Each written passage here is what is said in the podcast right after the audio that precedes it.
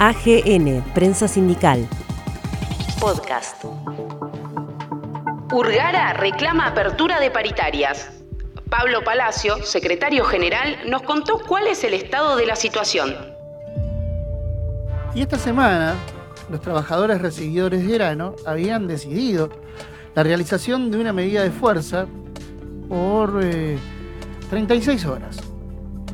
Esta iba a comenzar el viernes, no obstante, el Ministerio de Trabajo intervino, dictó la conciliación obligatoria y ahora la Cámara de Puertos Privados, junto con Urgara, la Unión de Recibidos de Grano, se van a sentar para negociar paritarias. A ver, es el comienzo de una reunión porque el sector empresarial se niega a abrir la paritaria. Una paritaria que está vencida hace ya casi dos meses.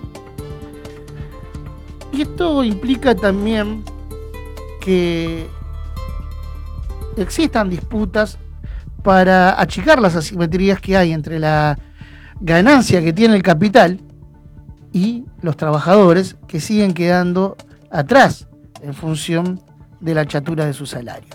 Obviamente el sector empresarial, como siempre, trata de especular en torno a la crisis. Veremos entonces cómo se van desarrollando los acontecimientos. No obstante, nosotros pudimos dialogar con el secretario general de Urgara. Hablamos con Pablo Palacios. Lo escuchamos. Pablo Urgara viene de una situación especial reclamando que se abra la paritaria para el sector. Ha habido una conciliación obligatoria dictada por el Ministerio de Trabajo. ¿Cómo está la situación y cómo la están viviendo ustedes? No, bueno, no, eh, vos lo dijiste, estamos, nos están obligando a, a, sentarnos eh, el Ministerio con el sector empresario que, este, digamos, las dos partes eh, vamos seguramente a acatar la intervención del Ministerio que que decide abrir esta instancia para ver si podemos encontrar algún camino, alguna diagonal que nos, que nos lleve a establecer algún acuerdo en, función de lo que estamos solicitando, ¿no? Que es, este, obviamente estamos a 60 días de haber vencido la paritaria del año pasado, nosotros tenemos el, el acuerdo nuestro rige de julio a junio de cada año, o sea que en junio se venció la anterior y queremos empezar a, hablar, quería, venimos allá con algunas instancias en el ámbito privado juntándonos, pero sin avance. Y bueno, tuvimos que notificar al ministerio de la situación, mm, que hay una especie de intransigencia en el sector. Y, y, bueno, o sea, empezar a retomar los temas eh, que tenemos y que le hemos planteado, que tienen que ver con eh, la recomposición del salario y discutir cláusulas convencionales, mm. que, entre ellas están, algunas obviamente tienen impacto eh, económico, estamos planteando reducir la jornada laboral, estamos planteando otro régimen, modificar el régimen de categorías,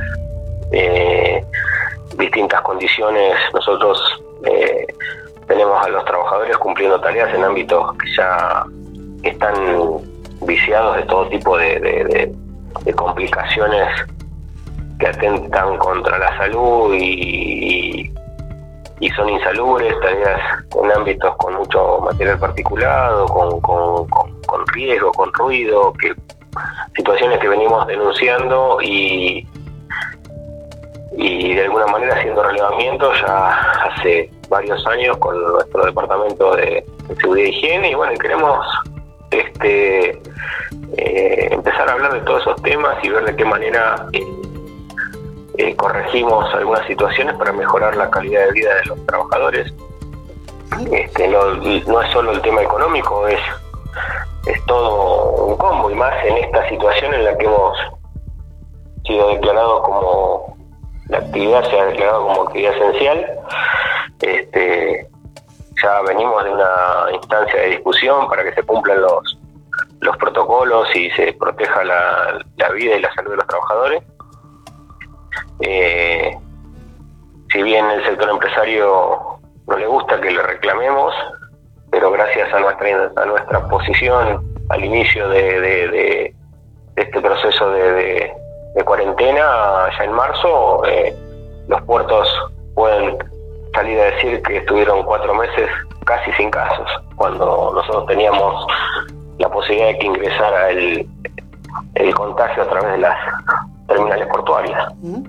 Así que creo que, aportamos nuestro granito de arena a, demorar eso, que en, definitiva se terminó transformando este, en una, una situación más complicada porque ya hoy eh, eh, el virus está circula tiene circulación comunitaria, entonces hoy los trabajadores ya nos tenemos que proteger cada uno en su ámbito y en función a lo que hace todos los días, tratando de, proteger su salud y la de todos sus, sus, familiares, ¿no? Así que bueno, eh, la situación está ahora en un proceso de instancia, de, tenemos una reunión el miércoles, eh, esperemos que, que, se pueda avanzar en algo y si no, bueno, se, se agotará la, la el periodo de conciliación y cada uno quedará liberado. O sea, e, este sector puede dar respuestas, es el que más respuesta puede dar. Es un sector que, que, no dejó de trabajar, que, que factura miles de millones de dólares. Es un sector que está eh, este, con su logística recibiendo y, y, embarcando la mercadería que produce el campo eh, y bueno, tenemos, eh, tienen responsabilidad. Y, nosotros como trabajadores necesitamos que los salarios estén a la altura de las, de las circunstancias, ¿no? Eh, no estamos hablando, creo que somos una isla, la gran mayoría de los trabajadores están en una situación complicada, hay muchos gremios hermanos que están discutiendo despidos y suspensiones y y eh, rebaja de salarios. Nosotros no estamos en esa situación y los empresarios están también en una situación distinta. Así que nuestra obligación, me parece como representantes de los trabajadores tenemos que eh, plantear firmemente nuestra posición y no le hacemos un favor a nadie si, si no reclamamos lo que tenemos que reclamar. El trabajador de esta actividad que mejora su salario lo vuelca al consumo interno. Pablo, ¿cuál es la, la posición de la empresa? El exportador, que quiero terminar, el exportador que, que no... El exportador, si se queda con ese dinero que le corresponde a los trabajadores, se lo lleva fuera del país. Así que nosotros creo que mal le haríamos al sector del trabajo en no reclamar lo que corresponde porque cualquier trabajador vuelca lo que su, ingreso al consumo interno. En, esa perspectiva, ¿cuál es el alegato que da la empresa? Porque, como bien señalaron ustedes, desde el gremio hubo una actividad donde mantuvo su capitalización también de manera récord y hoy están en condiciones, como bien señalaste, de poder otorgar el aumento que ustedes están reclamando. Seguro, ellos pretenden beneficiarse con la desgracia de los demás. O sea, pretenden beneficiarse con aduciendo que, que, la mayoría de los trabajadores están mal y que eh, si vos lo escuchás parece que quieren que sigan mal, o sea, no, no, no lo entendés, o sea, ellos dicen no podemos reclamar más salario porque la mayoría de los trabajadores eh, no están en condiciones de reclamar porque sus sectores están en problema, y ellos que o sea, que, generan mm, millones de, dólares por día y, y están en condiciones y tienen que dar la respuesta que corresponde, no tienen argumento. Sinceramente, eh, sinceramente es, hay un refrán que dice que el que más al que más el que más tiene más cuesta sacarle algo, o sea que, eh, eh, este es el caso puntual. Hace poco escribiste una nota que nosotros hemos levantado también para nuestro portal porque nos parecía importante señalar esto desde el pensamiento nacional, donde hablabas de los condicionamientos que impone la deuda externa y la necesidad de salir de esas trampas. Eh, ¿Crees que esto en este proceso es posible, que Argentina puede salir de la trampa con un proyecto nacional que incluya obviamente eh, el pensamiento peronista y se aplique ese pensamiento peronista en una acción y en una praxis que permita definitivamente la independencia económica, la soberanía política y la justicia social? No hay otro camino. No hay otro camino. O sea, antes te invadían con tropas y te invadían con armas y con ejércitos. Hoy te invaden a través de, generarte compromisos y deuda. Esta es la, realidad. Entonces, creo que si nosotros tuvimos una etapa de desendeudamiento, eh, es un crimen lo que hizo el gobierno anterior en volver a ponernos en esa situación. Este, y lo peor del caso no es que vos te endeudes, porque yo como como trabajador o una empresa como generadora de, empleo y se puede endeudar y sabe para qué se endeuda y por qué se endeuda. Acá la mayoría de los argentinos no sabemos por qué estamos endeudados hasta la coronilla. Entonces, ese es el gran problema que tenemos en este país. Este, todos los días vemos que cada día nos levantamos con más deuda sobre la espalda y no sabemos en qué se va, porque nadie lo ve. Entonces creo que tiene que, desde el sentido, eh, eh, el, sentido obviamente como vos decís, el peronismo en serio, eh, se tiene que, que posicionar en ese, en ese, en ese criterio, ¿no? soberanía nacional y, eso depende mucho de, de, no de resolver esta cuestión que pesa sobre todo los argentinos y que no nos deja crecer y no nos deja avanzar y nos ata. Polo, para finalizar, es indispensable que para, para que ese modelo se lleve adelante y se pueda plasmar y recuperemos nuestra identidad popular, el movimiento obrero esté trabajando a la par de lo que pueda generar el gobierno, ¿no?